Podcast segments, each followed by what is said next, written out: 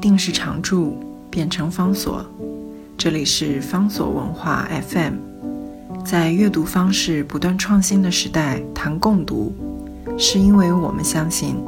当我们在阅读时，也同时在被阅读。今天为大家介绍的书是石景谦的《大汉之国》，它收罗了长达七百年来西方人对于中国的种种的记录跟想象，尤其特别专注在那些不是中国事实的西方想象。其中一个非常有意思的文本，收集在他的书里面，那是波赫士的《歧路花园》，借由那样的一个瑰丽的想象，尤其是动用了。波尔斯自己最喜欢的迷宫的主题，他用这种方式呈现中国，或者是把这种这样的一个主题摆放在遥远的中国，让人家觉得永远的异国，永远无法被西方人跟欧洲人所掌握的那个遥远国度里面。他说，迷宫在中国，中国的花园跟欧洲的花园非常的不一样，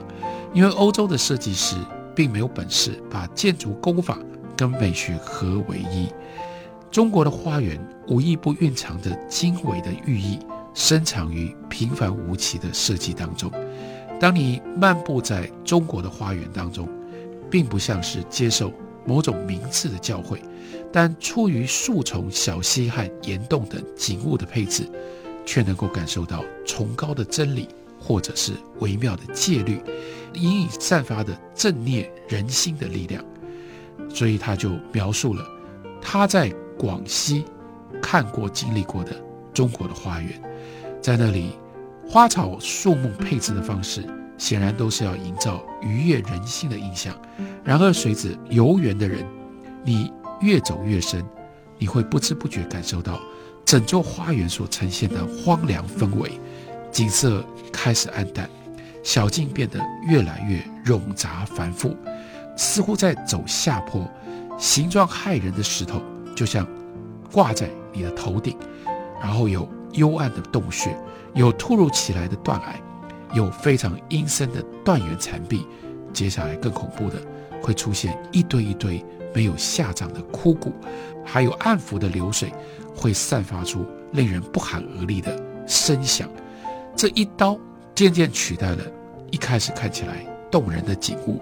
但是你不想再继续走下去，或者你害怕了这个环境，你想要掉头回去，那是没有用的，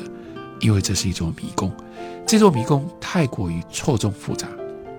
没有任何其他人可以找得到出路。奇洛花园对于波尔斯来说，他就是要用这种方法来显现时间。以及把它当作是一个时间的隐喻，因为奇洛花园在它的设计者的构想里面，它代表的是宇宙具体而为的缩影。然后呢，他相信有一系列的时间同时发展，这个系列无穷无尽，不同的时间或者分歧发散，或者汇聚而一，或者平行共进，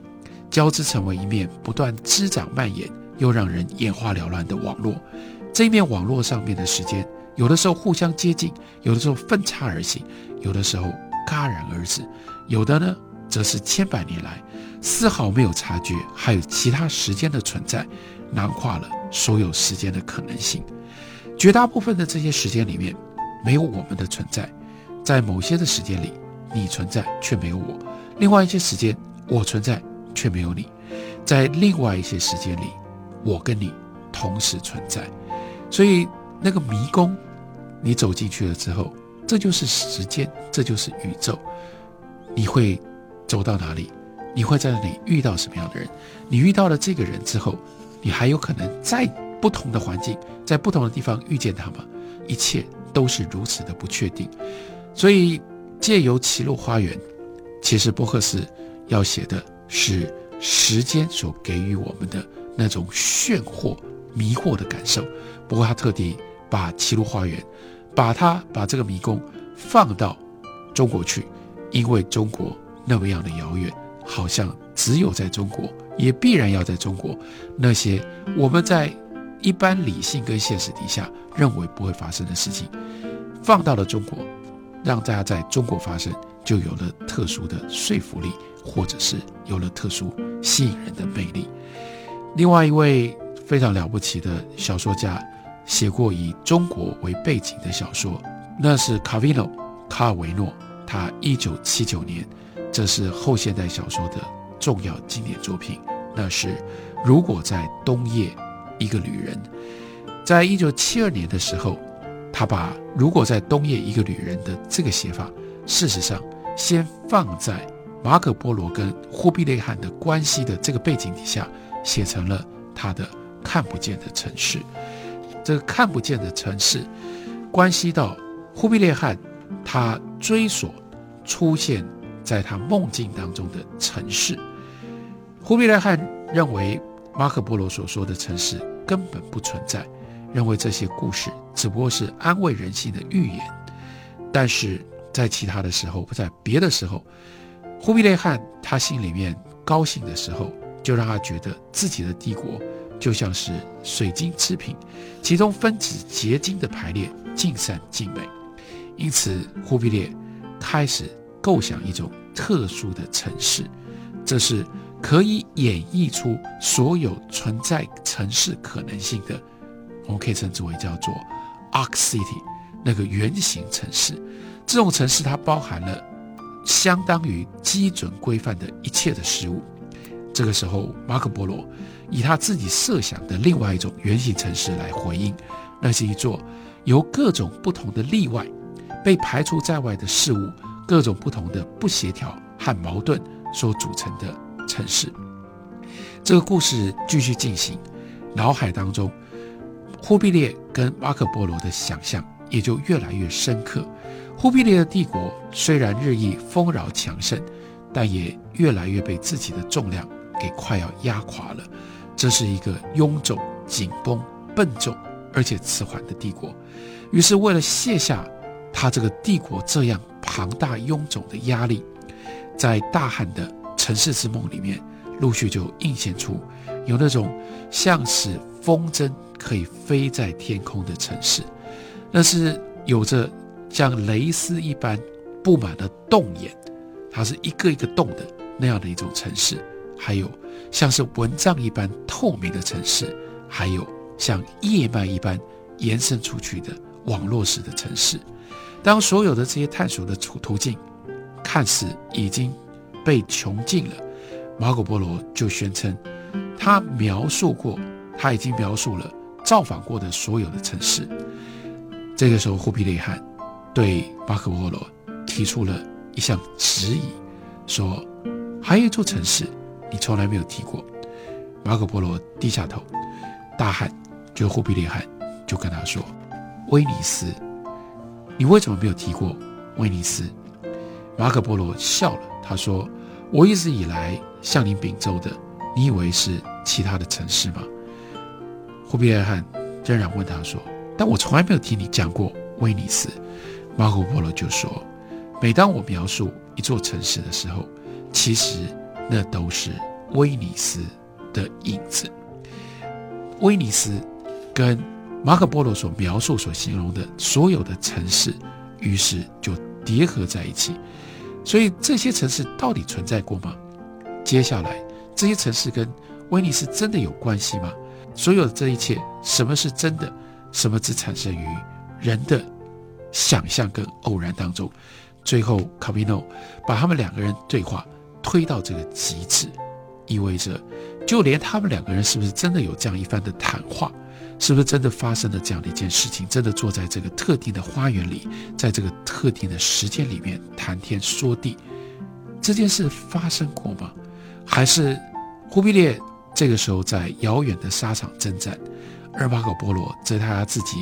遥远的威尼斯的市集里面，正在买一袋一袋的胡椒，为了这一袋一袋的胡椒在讨价还价呢。所以接下来有了一连串的说不定，一连串的不确定。忽必烈设想，说不定我们这段谈话是发生在两个乞丐当中，一个乞丐叫做忽必烈，一个乞丐叫做。马可波罗，他们一边在垃圾堆里面翻翻捡捡，堆积生锈的破烂破布废纸，一方面喝几口烈酒，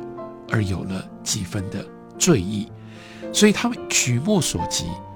乐色变成了东方的宝藏，变成了东方的城市，在他们身边闪闪发光。马可波罗回答说：“也许这个世界本来就只剩下一片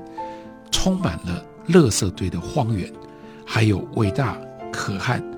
宫殿里面的空中花园。区隔这两者之间的是我们的眼帘，但是我们无法分辨何者在内。”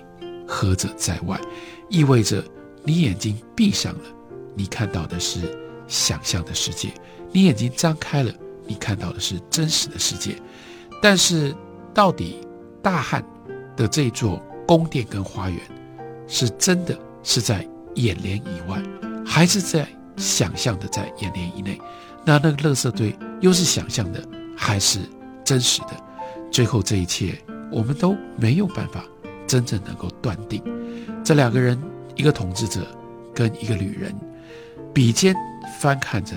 大汉所发现的地图集，在地图集里面看到了各式各样的城市，包括已经消失了的城市，包括了还没有诞生了的城的城市，甚至从来没有记载在文字里面的被应许过的城市。他们也在思维当中造访了，他们还观览了在梦夜当中纠缠他们的种种不同的城市，在一刻心有灵犀的静默当中，两个人暂时立足在相同的现实上。卡比诺就特别安排忽必烈汗，让他转向马可波罗，问他说：“你回到西方之后，你会不会把我告诉你的那些故事，跟你的？”威尼斯的同胞说呢，